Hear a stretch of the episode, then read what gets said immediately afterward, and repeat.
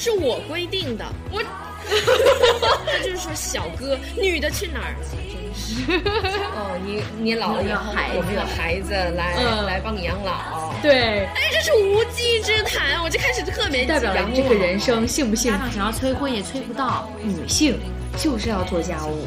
而且婚姻的幸福只是人生幸福的一部分。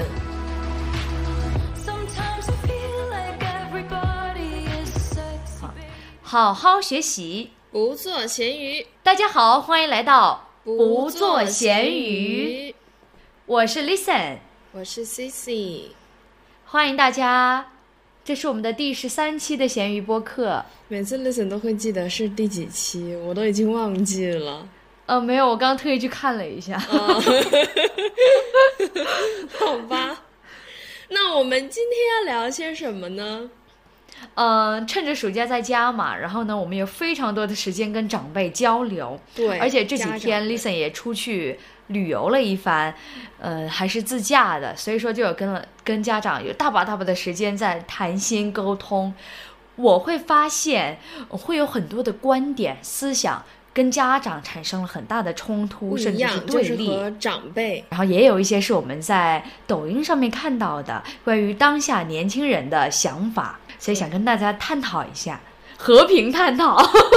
我们从春晚开始说吧，我觉得春晚这个其实还是挺有的聊的，因为这个春晚我跟 Cici 当时都是特别无聊，所以看了大半部分。春晚我们就是在看，在各自家里面看，然后微信实时互动吐槽，对 对，特别是小品，我们先说一个歌舞类节目，印象特别深刻，那首歌叫《快递小哥》，叫小哥。哦，那个是歌舞类的吗？我记得就是一一群穿着五颜六色衣服的男的，然后在上面哦，那那个歌舞类的是快递员和外卖员那个小品之后，应该是挨在一起。我看完那个快递小哥的那个小品，我就在那个客厅里面就说：凭什么不公平？快递员也有男的，也有女的呀，外卖员也有女的呀，为什么就是小哥呢？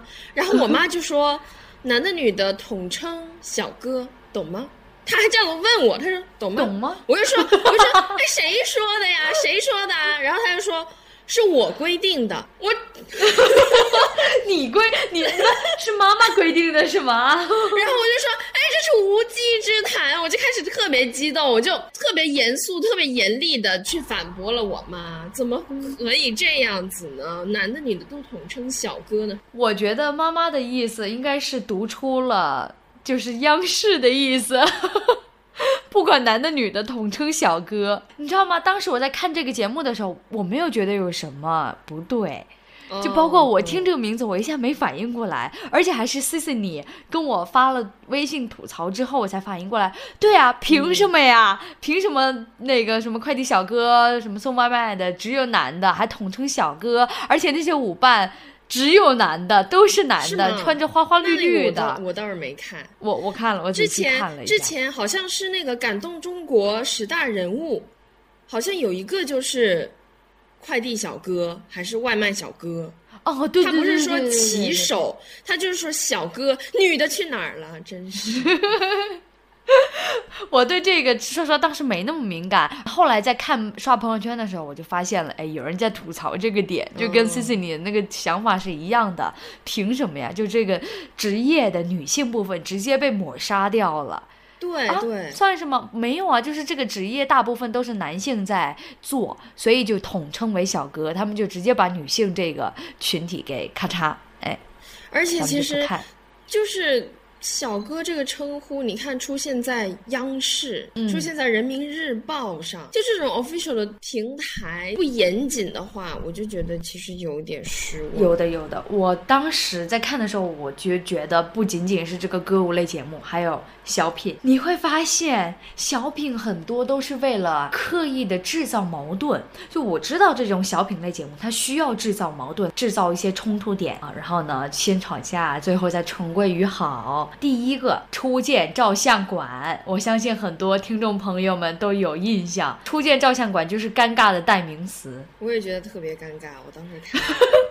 你当时看完，你都还没看完，你就开始在跟我喷，你知道吗？他刚开始就一直在吵架，对，架吵得我就心里很难受。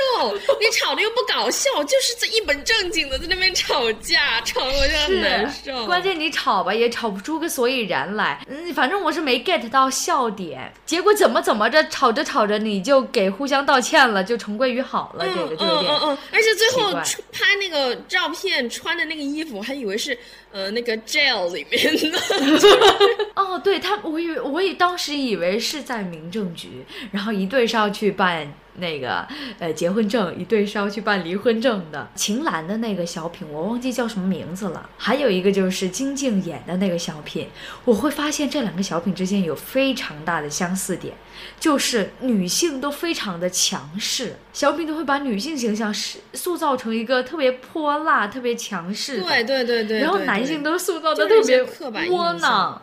嗯，你会感觉男性对对怕老婆，我也不知道为什么要这么设定，就感觉有一点，就每年吧，每年看每年都有这种感觉，就感觉女性就特别的，有点像是母老虎的那种感觉。嗯嗯嗯，那有有，我看到网上有网友评论说，感觉女性在这个这些小品当中就是家庭的惹事端，就好像吵架的、挑事儿的都是女的。然后呢，女的总是趾高气扬的，然后男的总是特别的窝囊。我也不知道为什么总是要这么塑造，就不能是和和睦睦的家庭那种形象。春晚就是它其实不会展现太多的多元，它就是来嗯巩固我们对于某某些人或者说某些身份的刻板印象的。然后我还记得有一个节目是唱歌的，西呃，谢琳娜依高跟那个黄绮珊是吗？呃，他们两个演唱的一个什么？唱的母亲是妈妈嗯也是女儿。哦哦哦哦哦，你你你有被感动哭吗？他的歌词确实是挺感动的，嗯但是当时呢，我有点儿在刻意的，就是嗯假装在那边玩手机，嗯嗯嗯，为什么要假装刻意呢？因为我妈她也有在看，哦，我就觉得好像有点儿。尴尬。嗯，有点煽情，有点尴哦尬，然后我就 有点在刻意的在那边嗯躲避他事啊，怎么？说呢？就典型的中国式家庭的，嗯，是吧？嗯就两，如果是长辈跟你坐在一起的话，你看不得这种关于特别煽情的感动的，对，就是会觉得特别尴尬真的觉尬。得有点尴尬。我记得我是很清楚的记得这个节目是在沈腾的小品之后憋尿哦憋了哦好一阵，我就为了看沈腾那个节目，看完之后我就立刻去上厕所，回来之后刚好唱完。后来是我舍友在群里面说啊，这个节目特别的感动，特别的好哭。第二天的时候重播的时候倒回去看了一下，我没有流泪，而且我我是真觉得那个歌词挺感动的，没错，就觉得有点刻意煽情，你觉得呢？刻意煽情。对，就觉得有点刻意煽情。就前面这些节目，后面这些节目串在一起，就觉得为什么要搞一个这个节？反正春晚什么节目我可能都看不太爽，除了那些 除了那些什么跳舞的呀、戏曲的呀之类的。嗯但是跳舞戏曲真的很无聊哎，我都不看的。啊，但是我看跳舞的确实很美啊。小品的话，如果多几个像开心麻花这种的，也不至于说被被大家喷这么惨，不是吗？嗯我在之前我就跟 Listen 也说过了，就是。呃，穿插在那些小品之间的那些跳舞的、唱歌的，其实就是给我们时间去吐槽小品的，对，吐槽小品和玩手机、和上厕所的时间。没错，真的，我觉得我那天是真的无聊到爆了，才会坐在电视机前，然后跟大家时时刻刻呃观看这些小品、这些春晚的节目。但是其实我对于春晚的小品是本来就没有抱太大的希望的，因为我之前也跟 Listen 说过，我最近不是在看一年一度喜剧大赛嘛，真的觉得他们编的都特别好。春晚的话，因为你是上那个央视的舞台，所以有一些东西其实也不能说，没办法说，对，没办法明说，对，然后宣宣扬正统的，对，然后又又是正能量的，又特别的多，是吧？你到后面肯定一定要上点什么价值，但是其实有些小品它就是。图个乐儿就没了的选题的话，也可以更宽泛。所以说不只我局限于家庭，他们就是有说像沈腾那个春晚的小品，不是关于什么贪贪污 贪污反腐的吗？对吧？就什么高官要有作为嘛，要实干。我看到就有网友在说啊，这是能播的吗？就是能能搬上春晚舞台的吗？因为怎么说呢，这个这个这个话题吧，还是有点敏感的。然后呢，沈腾他们以这种形式演出来，我就觉得可以啊。就因为你知道，沈腾他的小品，开心麻花的小品，好像历来都是非常的针砭时弊的。像呃沈腾跟马丽之前有演过什么，呃，服不服？对，社会弊端的。然后还有像什么马局长啊，关于什么讨好啊，讨好上级官员啊，然后狗腿啊，拍马屁呀、我就觉得这种小品才有意思。你制造矛盾，你可以这采采取这种方式嘛，然后你可以结合当下的，而不是整年整年翻来覆去都是关于家庭，然后关于催婚，然后关于呃夫妻关系怎么样。说烂了，我就我就看不惯很多春晚节目，但是你知道吗？我当时就一边吐槽的时候，我就在想，要是哪一年这个春晚真的停了，反而大家还会觉得，呃，这不对味儿，你知道吗？这春晚少了一点什么，这除夕夜少了一点什么东西，该喷的还是喷。或许喷春晚、吐槽春晚已经成为了除夕夜的一个乐子，就是一个娱乐活动，也不图它能给我们带来什么新鲜。这谁真的会去坐那坐四个小时看那些歌舞类？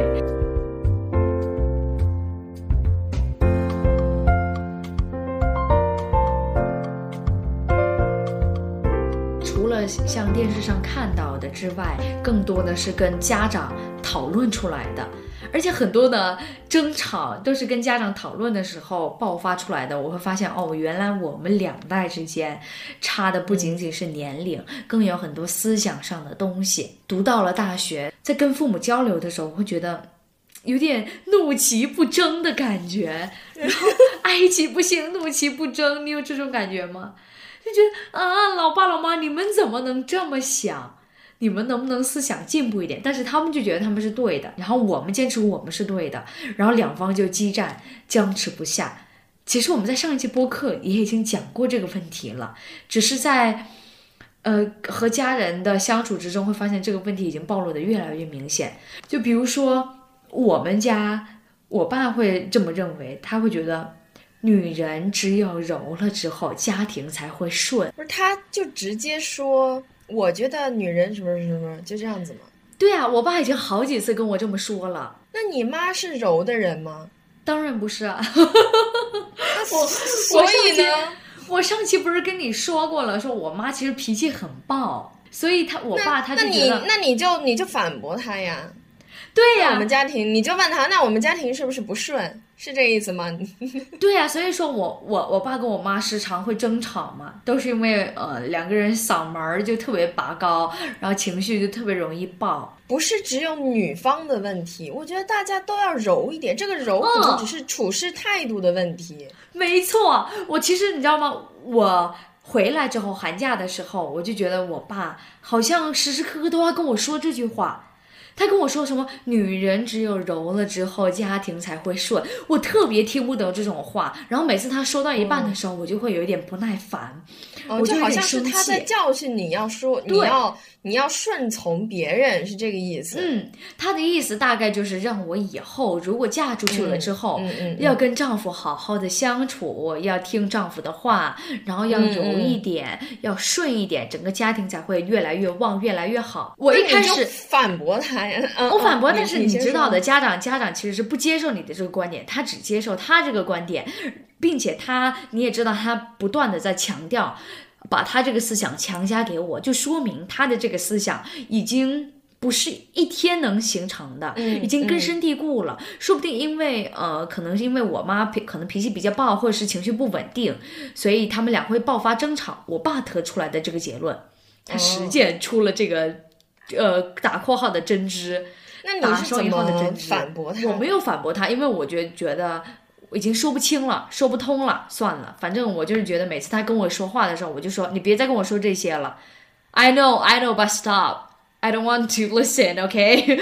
我知道我爸想要表达的意思，你以后情绪稳定一点。嗯，和气一点，和和睦睦，家庭才会顺。我不排斥这个观点啊，这个观点我觉得是对的。你但凡坐下来好好说话，什么事情解决不了啊？对吧？但是我爸的重心就一定要放在女人这个上面，我就觉得特别难受。顺什么好像在？针对你，在教训你一样。对，好像只这我我就应该唯唯诺诺的，呃，听着夫家的话，听着男人的话啊、好像这个家庭才会越来越那你下一次。你就可以说呀，你说男人也是因为我妈的原因吗，我妈可能情绪比较暴躁，嗯她就觉得，呃，只要只要女的情绪不那么暴躁，好好说话，家庭才会好，不会有那么多争吵。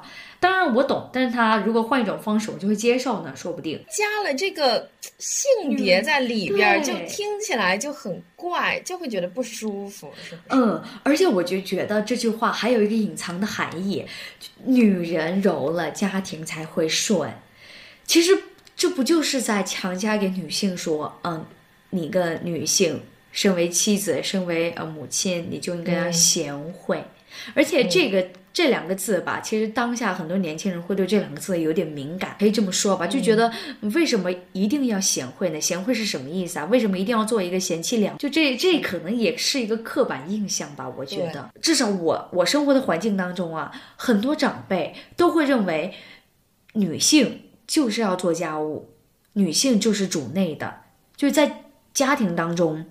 她就是主内，男性去外面打拼事业，就长辈默认女性就是干家务的，这是义务。我虽然不知道，就是我没有办法证实他们是不是这样认为的，但是我可以发现的是，我身边，我在我家庭里面确实都是女人会做家务。那我问你一个问题：家人男性会做家务吗？我妈叫我爸做的时候，我爸才会做；你爸会做什么？我妈叫他去拖地、洗衣服、晾衣服，他也会去。但是这很好，我觉得这已经够了，至少他是懂分担的。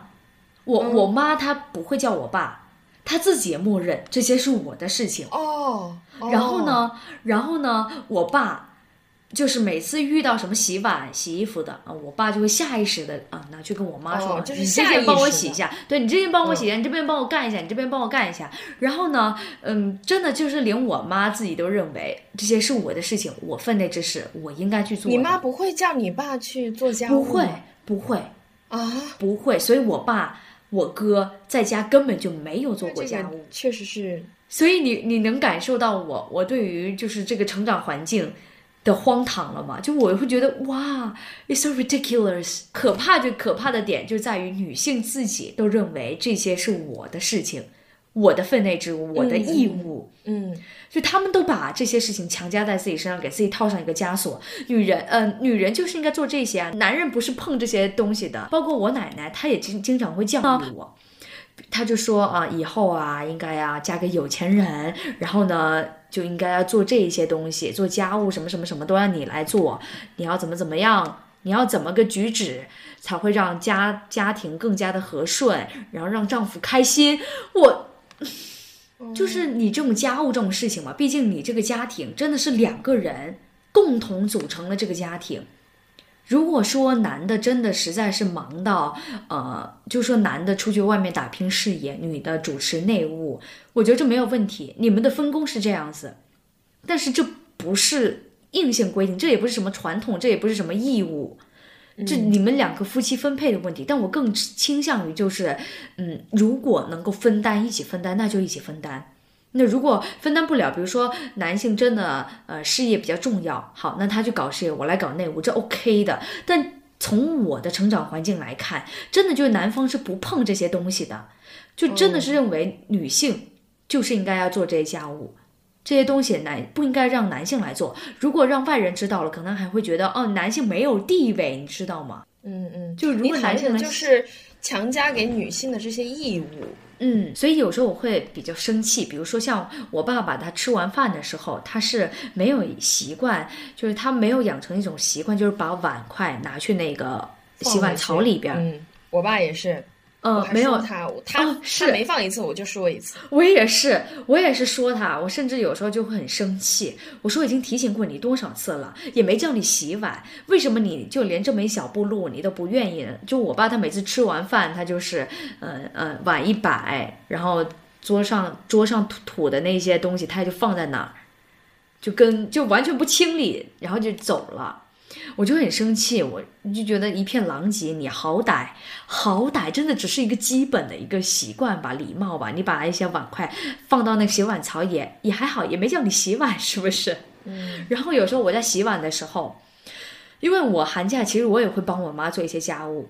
我在洗碗的时候，我爸还会特地进来，就跟我说：“嗯，我女儿好乖啊。”我我我就很生气，我说：“嗯，怎么回事儿？”就我我爸就觉得，嗯，女人就应该这样子啊、我女儿长大了，嗯嗯嗯，我女儿好乖啊。但是她乖好乖，我我应该感到开心的，是不是？但是我爸他就会套上一种，嗯，对我女儿做的是对的，女人就应该要这样子，嗯，对。嗯然后我就对 很无奈，我就当时碗就瞬间不想洗了，你来洗，凭什么？对于家长这些观念，就会有点无奈吧。你说要改变嘛，也不可能。包括你说我家长、家人的女性思想，自己都这么想，怎么改？已经是好几十年都这么样子了，甚至从古到今都是这样子的，有时候想想还挺无力的。你就说是真的很无力。什么时候改呢？怎么改呢？是不是？就也不要求说男性就要做什么做什么，真的只是不要把这种刻板印象带到对对，带到下一代身上。其实我们今天在讨论这些东西，就虽然说讨论发现了这些不公，但是其实我觉得不管是我们吧，其实很多人都是也不会想，就想不到一个特别高效的一个解决的办法。嗯，没有解决的办法挺无。力的。如果你不不能改变上一代的话，至少从我们这一代，或者说我们教育的下一代，嗯，不要再重复他们以前的那些我就觉得一些观念了。嗯，我是想从现在开始改后变。以后要是能够，比如说你你们夫妻两个商讨之后怎么处理这些家务事，怎么经营好这个家是你们的事情。但我更倾向于是，嗯，比如说我做饭，你来洗碗。然后或者是今天你做饭，我来洗碗，没有问题。我扫地，你拖地，这样分工，这样搭配，OK 的，非常 OK，这样非常和谐。但是不是把所有的家务都砸，就是直接扔在一个女人的身身上，嗯，他就应该主内呀、我就应该出去赚钱啊，这不是大男子主义吗？但是我最近回来呢，就是喝了很多酒席嘛。亲戚问我的呢，因为我现在是大学生了，不问我成绩了，他们问我有没有男朋友。朋友？对他第一句话就是有没有男朋友了呀？然后我就说没有，没人，没机会，不可能呀！你这么漂亮，肯定很多人追呀。嗯，他就会这么说。反正我就想着说，你不能问一些别的嘛，就一定是男朋友嘛，是不是？我男朋友多肤浅呀！但是然后有些人还叫我去，嗯、快去谈个男朋友。我就根本就不想谈，我都不想去管这些东西，天天倒是你们还叫我去谈男朋友什么什么的，然后他们他们还说什么你知道吗？就是更嗯、呃你你这个你这个女儿再过几年也可以抱孙子了，我就、我我跟你讲，从今往后，你的每一年亲戚都会这围绕这个问题反复讨论、反复问，真的。这个大学生，我这、这么快吗？我才大二，他们就开始哎，你谈没谈恋爱，这个，就开始催婚，这是催婚的前兆，是不是？我我问一下你啊，你父母是什么时候结婚的呢？那我倒是不知道哎，哦，上一代人都挺早的吧？是，对，就是这个问题。上一代人真的很早，我最早的这边家里的人还有十八岁就结婚的呢，结婚生子的。到我妈吧，我妈反正是二十四左右，二十二还是二十四，就结婚生子，一流程很快，这也算蛮早了吧？至少在我们现在，现在没有个二二十六七八，我觉得下不来，因为你知道的，我们现在可能大部分的趋势还是要读完本科再读研，然后再工作。读研读研，对你，你又不知道爱情什么时候来，然后家长的一些问题、亲戚的一些问题都围绕着这个什么啊，生子、结婚，如果说我以前的话，我会说我不想谈男朋友，嗯。我也不想生孩子，我就直接把我的想法就说出去了。但是现在，其实我可能更圆滑了一些吧，我就嗯笑笑，我也不说什么。我就说还早还早，就这样子 就过去了。哎，我不想，我也不想跟你们去争论这些东西了。我也不想说啊，我现在就是一个女打女权的，我就是不想结婚。我觉得我就是要做独立女性，我要挣，我要到时候财富自由什么什么。我也懒得跟他们跟他们扯这些东西，我就说还早还早。对你，你知道你扯这些东西，什么独立女性、新时代女强人，然后呢要搞事业，你可能知道你说的这些之后引来的就是无数的劝告啊，然后意见啊，可能就吵起来了。你啊，现在圆滑一点，还早还早还早，再推一推，反正每一年你知道都会这样子。我妈她其实，因为我其实有明里暗里，我会跟她讲关于这些东西，就是说我现在想要学习，我想要进步，我想要搞事业这样子，我会跟他讲这些东西。然后我妈，她其实我自己感觉，她心里面其实是知道说。关于这些家庭方面的，我家庭方面的进展的话，还要有一段时间。我觉得她是知道的，但是在很几年前，四年前吧，随口提到说我长大以后不想要孩子，然后我爸特别严肃，他特别严肃，也没有说骂我，我忘了他当时是说了些什么，反正大概的意思就是我很自私，嗯。特别严肃的跟我讲我很自私，然后什么缺心眼啊，就是这种话。不孝顺，对对对，不孝顺，对不孝顺，不孝，嗯。嗯，不孝、自私，就是这种批评，批评我，很严肃、很严厉的批评我。我当时也感觉也还小挺小的，随口说了这句话就遭来了这种，所以说他在我心里面还是有阴影的。对有阴影。就就知道以后哦，别再这么直白了，可能迂回一点，不然的话又是一顿争吵啊之类的。至少你当时的想法是这样，或许这个想法会伴随你，甚至到好几年都会这种想法。毕竟这种什么恐婚恐育是当下年轻人的思想热潮。就觉得结婚婚姻是不幸，大家都会这么想，所以很多年轻人选择不婚或者是恐婚恐育这样。我不知道现在大学生是不是和我们一样，也没有讨论过这些，就是关于婚姻这一方面的东西。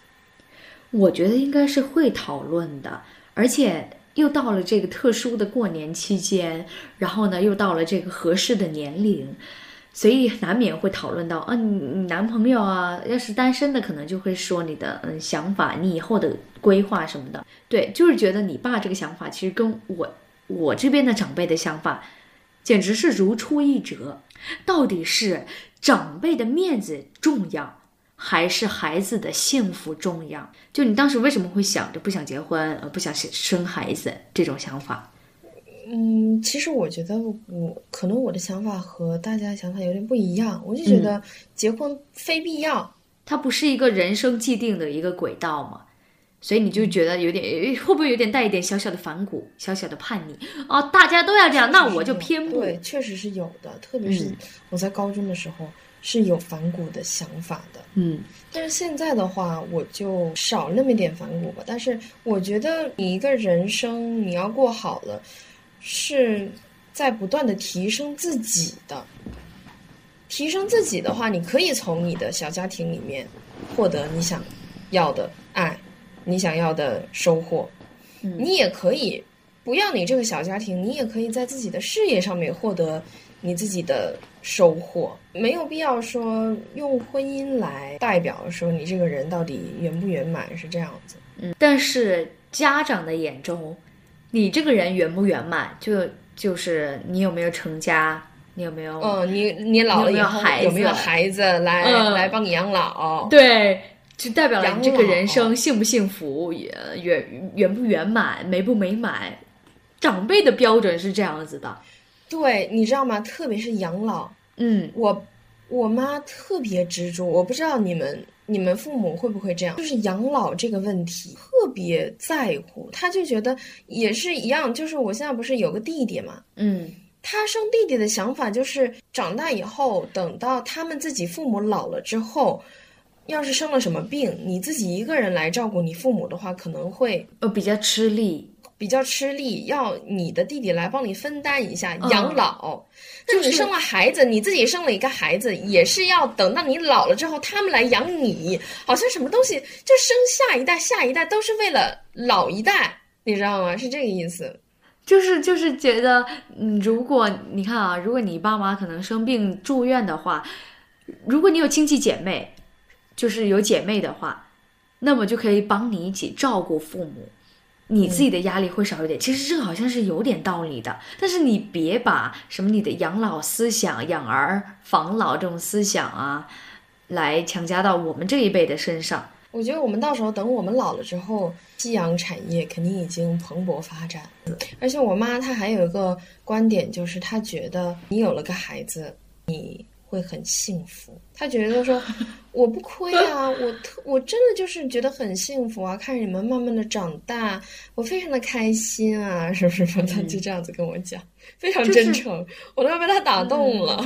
哎呀，我懂，我懂长辈的这种幸福点，你知道吗？大家都是平凡人，嗯，然后看着孩子吧，可能很多人的幸福就是在于看着孩子一步步的长大，然后呢，看着他们逐步的完成人生的各个选择、各个选项，然后呢，他们就觉得这是幸福，这是人生的嗯嗯，一大幸福吧。但是我们不这么想啊，我们就觉得婚姻当中你所看到的幸福，生孩子当中你所看到的幸福背后。还有一些嗯值得思考很多的责任很多的难过、苦难，甚至还有争吵。呃而且婚姻的幸福不只是人生幸福的一部分。哎呀，为什么？可以为什么从其他地方来获得幸福？很多是啊？为什么人的幸福一定要建立在呃有儿有女？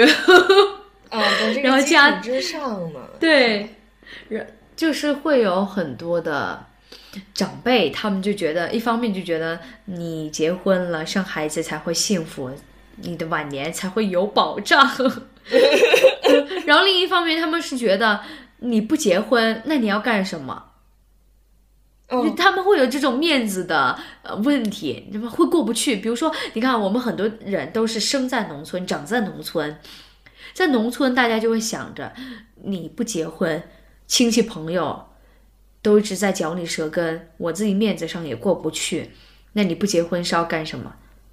你这样会被大家笑话的。你在农村是这但是这一点的话，关于面子，我倒是没有怎么体会到。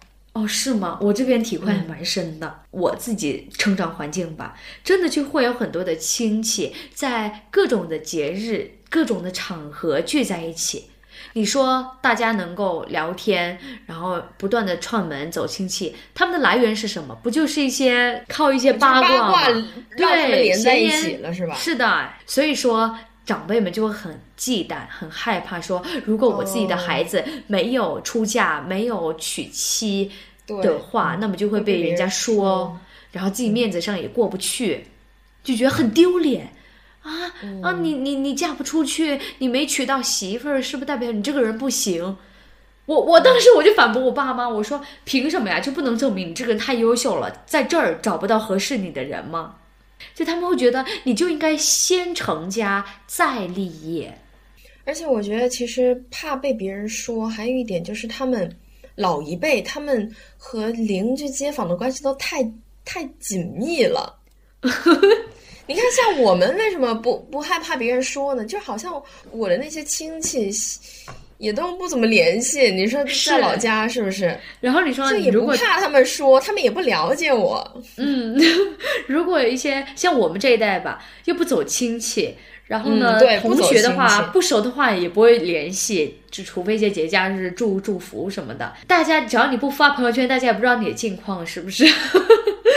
所以我看到网上有一句话说的是，很有可能走亲戚这个传统就到我们这一代就断了。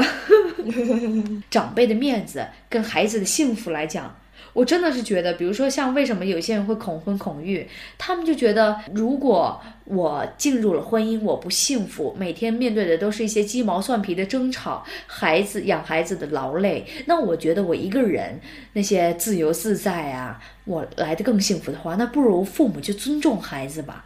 但是其实你，你之前不是说你想要谈恋爱，想要结婚吗？Listen，嗯，我跟你讲，为什么呢？其实很多人恐婚恐育的人，大部分都是单身人士。然后我觉得爱情是值得憧憬的。你 you you know what I mean？就是 就爱情想想要 in a relationship，但是你不想要去结婚，就是不想承担责任。不是不是，相比承担责任，我更害怕的是，我担心自己没有那份勇，没有那份运气。其实我不排斥爱情，也不排斥结婚，也不排斥，也不排斥生孩子，我只是很害怕我自己没有那个运气。进入到一段关系之后，我这辈子遇见的真的是那个对的人吗？因为身边的人给我营造了太多家庭不和，然后呢不断的争吵、离婚，然后孩子可能也是单亲家庭长大的。我对于这种我是有恐惧的，你懂吗？所以我我害怕自己没有足够的运气去遇到那个足够对的人，进入进入到一段真的很好的婚姻关系里边、家庭关系里边。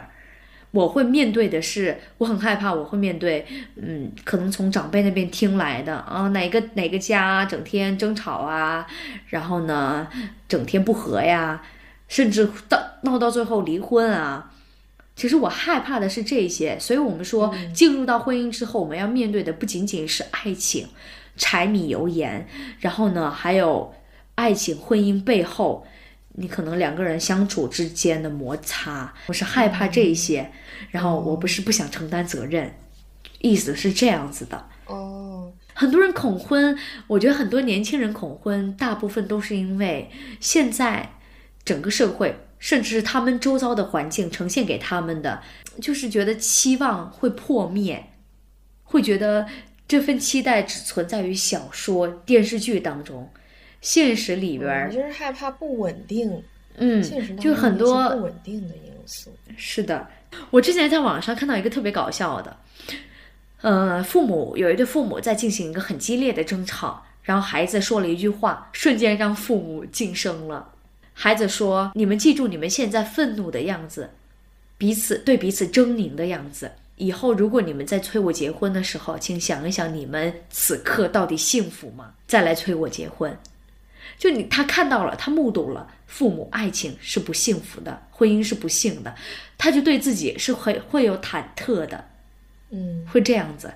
所以说，不是说，嗯，我家庭不和，我身边的环境不好，而是我对于整个社会呈现出的太多的，包括家暴啊，包括呃争吵啊、离婚啊，太多了。哎，但是其实我对于这个的话，因为我身边就没有这种例子，然后呢，我在网上看到的这些东西其实也蛮少的，所以说我对于这个婚姻当中的不确定性，其实我还挺看得开的。如果说你你劈腿了，那我们就离婚，我就是这样这样想的，我不害怕，我觉得遇到了，那就做选择就好了。嗯，我的态度是这样子。是，那你看啊，从之前的聊天当中，你都能感受到我是一个，其实我是一个有憧憬的。嗯，嗯就你如果能一提，如果能遇到最好的人，那肯定是最好的。而且像 Listen 的话，肯定也是属于宁缺毋滥嘛，就还是想谈最好的。但是我我不知道自己有没有那份运气遇到好的但人，是我觉得真的进入到我觉得没运气也没关系啊，你总是要在不走运好几次之后，你才能走运嘛，是不是？嗯，就是期望过高啊，期望会有期望，所以才会有害怕，害怕失望，you know。就 listen 很多时候都会把期望放得很高，所以才会呃，因为有期望，所以害怕失望，然后哦，所以你就害怕去尝试，对，对就不开始，是吗？是的好像确实很多人都是这样子。感觉我们今天在讨论传统的一些观念，讨论到这个恐婚恐育这一边儿，我们我们只是跟大家分享一下我们的想法，也不代表当今年轻人。我觉得我们本来就不会不会代表别人的想法，我觉得我们两个只是单纯在分享我们自己的看法而已。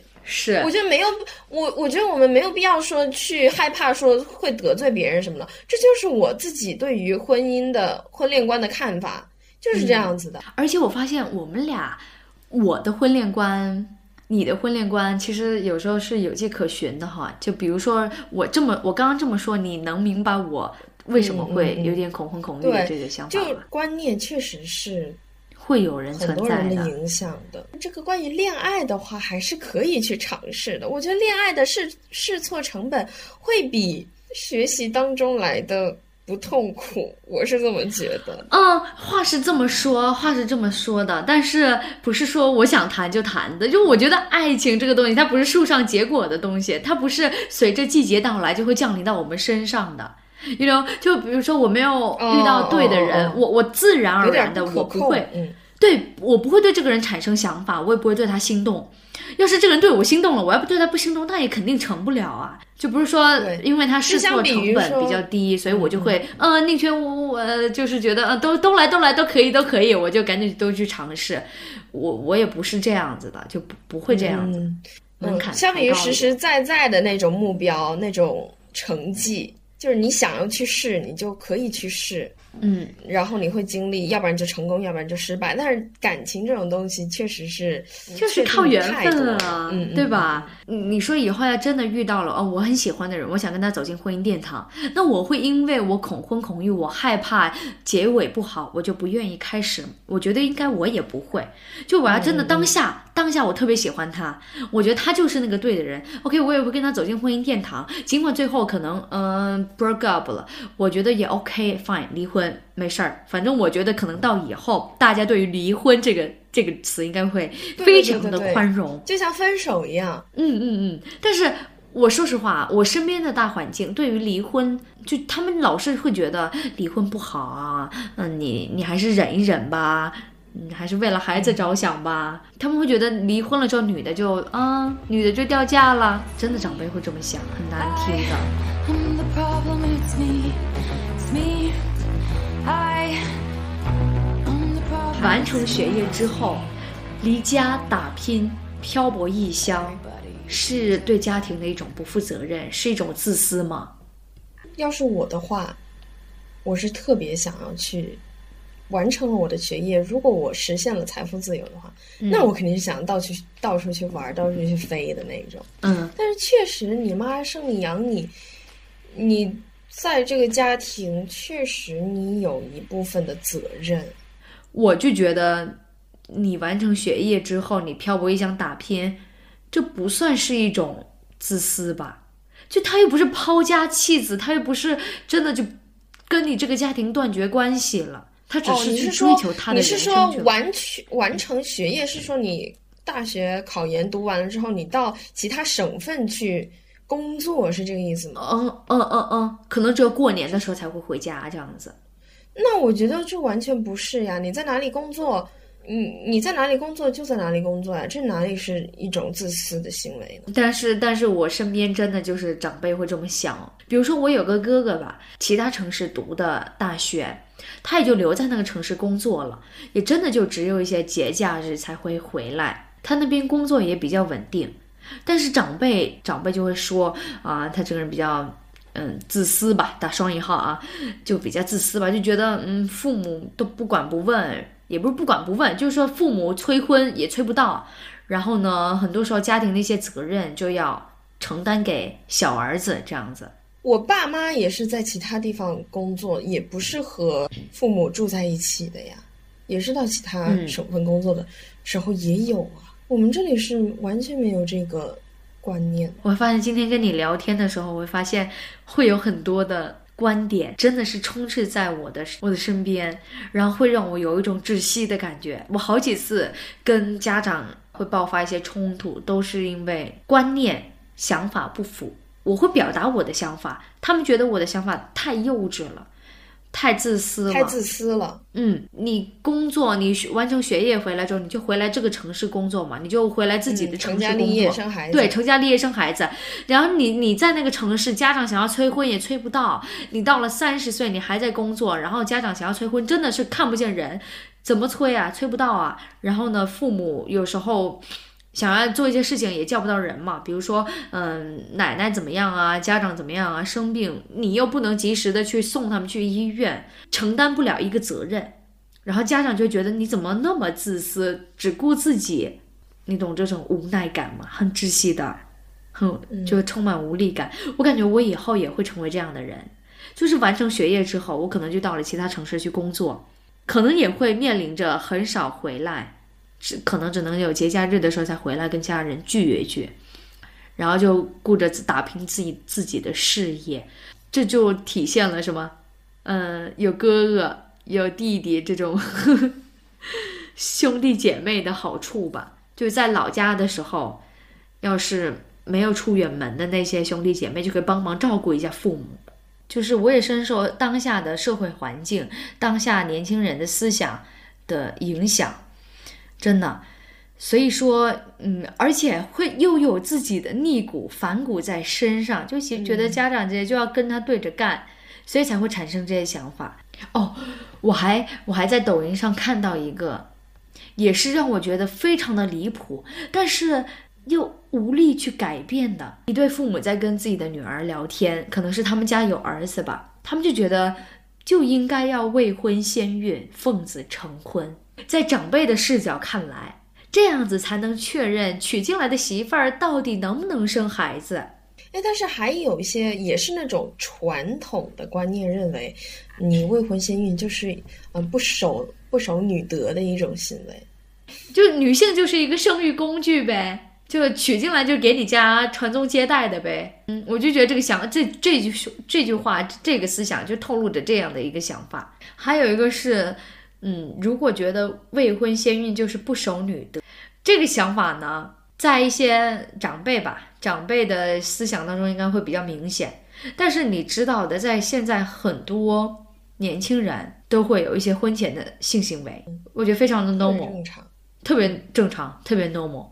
所以它不是一件什么非常值得，嗯，值得被批判的事情。它不是一件值得批判的事情，家人们，只就是保护好自己就行。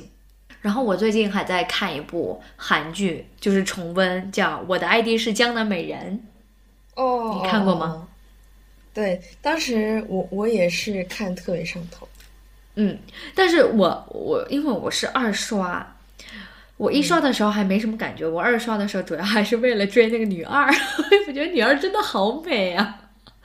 我就是那个有点坏坏的那个女二，嗯，有点绿茶的那个女的。对 对，她是绿茶，但主要是她太美了。就是说，咱们就是说二刷这部剧就是为了看她。然后呢，我会发现这部剧我在二刷的时候会有一个非常大的收获，而且跟我们这期要聊的播客也非常的契合。嗯，里边嘛，就整容女跟天然美女会有形成一个两大阵阵营，有吧？里边会有很多关于男性对于女性的凝视。举一个例子。比如那些长辈前辈们，让他们穿上一些非常暴露的衣服，长得好看的啊，长得好看的女生，身材好看的女生，穿着暴露短裙，然后去当服务生。他们觉得这样子能给这个酒铺招揽客人，还有里边这部剧也时时刻刻的充斥着，哎呀，长得漂亮就是能够受优待，然后呢，女生身材好，长得漂亮就是能够人生更顺畅一点，大家都看不起整容女这样子的，所以我会觉得这部剧还其实还挺有点有点意思啊，价值观都还是很正确的。我当时看的时候，就完完全全就只是在看谈恋爱而已。对我也是第一第一次看的时候，我也全全只是在看谈恋爱而已。但到第二次看的时候，我就会注意里边的台词，我觉得哇，这部剧原来还要传递价值观的呀。就是我前一段时间也是经常在读一些关于女性主义的书，嗯，看了确实很气愤。看完了之后呢，想要去做一些改变，不知道要怎么去。做就像是我说，可能我我纠正我妈说快递员也有女的，这个只是其中的一小小小小小步。我身边也有人曾经狠狠的打过一段时间的女权，但是后来呢，他作为过来人，他也跟我讲，就是说他现在没有像以前那么激进了。想想还挺无力，然后又有点可悲的吧。如果乐观一点来看的话。整个社会是有在进步的，嗯，怎么说？我们这期播客也不是在全全的就打女权，也不是吧？就只是分享一下我们当下对于这些现象的一些看法。是，肯定还是这个希望社会这个变得越来越好，然后呢，男女平等。但很明显，我们现在这个社会还做不到，但已经比之前进步太多了。而且你想想，我们现在能，我们这一代能这么想，我们虽然改变不了上一代的思想，但是我相信下一代吧，至少我们作为长辈，我们作为父母的时候，我们可以教育孩子。其实家务也可以男生来做的，你是可以站出来这么说的。就是有时候看到一些社会现象，就不仅仅是性别这个话题吧，我们自己觉得不舒服，讲不出来，也不知道要怎么去改变。但是我觉得，你就你有不舒服了，下一步要做的就是发声。你不是说要打女权吧？就是你至少表达一下你的不舒服，你看到的一些现象，就像我们现在这样子，我就觉得不错。是一种进步，可能是吧，嗯，也不知道 ，maybe 五年之后又会来推翻自己的想法也说不定。我觉得推翻的想法肯定是更更进步的想法。好，那我们这期节目差不多就跟大家分享这些。然后呢，如果大家有什么嗯新的想法，或者是 对想吐槽的一些经历，或者是你们自己的 idea，对于我们这些提出的观点，然后你们的想法，你们也可以呃 leave your comment below 这样子。嗯我们友善的讨论，感觉今天聊的特别的尽兴。是的，以后我很尽兴。以后对我也感觉到了你的尽兴。以后还有这种东西，我们就大吐特吐。是我真的家人的这几天相处当中，我会感觉到两代人之间还是会有很多观点不一样的。我享受这种分歧的感觉，但是也会。有非常强烈的表达欲望，想要跟同龄人 表达一下我的想法、长辈的想法，想跟他们 share 一下啊，长辈怎么想？对于这个观点你怎么看？我们会理解长辈的想法，真的是不无道理，只是有时候需要更新换代一下，需要进步一点。我不要你觉得，我要我觉得，没问题。好，那我们这期就聊到这儿，嗯，下期见。拜拜，拜拜，再见，娜娜，好。